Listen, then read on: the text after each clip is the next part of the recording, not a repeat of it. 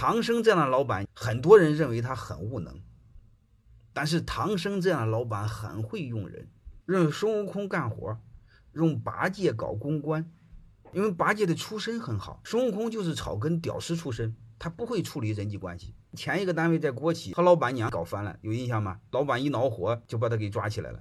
所以孙悟空这伙计只能干活，不能处理外交关系，他就用八戒处理对外的关系。八戒是官二代出身，八戒还有一个前女友叫嫦娥，著名影星，所以他人际关系很广。虽然八戒也有毛病，好色、胸无大志，老惦记高老庄，但是对一个团队就够了。然后打杂的事呢，让沙僧去做，各干各的事儿，这就叫完美的团队。团队叫用人所长，而不是用人所短。你要用人所短，你会发现唐僧他妈见了女人就犯晕，嗯，猪八戒老回高老庄。胸无大志，孙悟空他妈光知道干活，没有人情。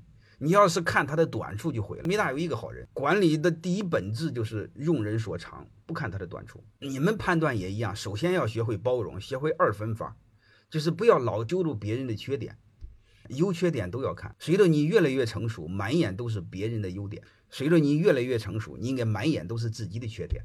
欢迎大家的收听，可以联系助理加入马老师学习交流群：幺五六。五零二二二零九零。